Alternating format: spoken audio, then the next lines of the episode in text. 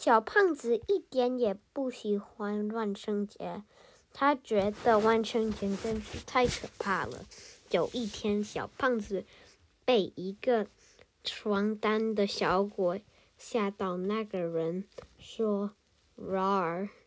小胖子拼命的朝着房子跑啊跑啊，转了一百圈。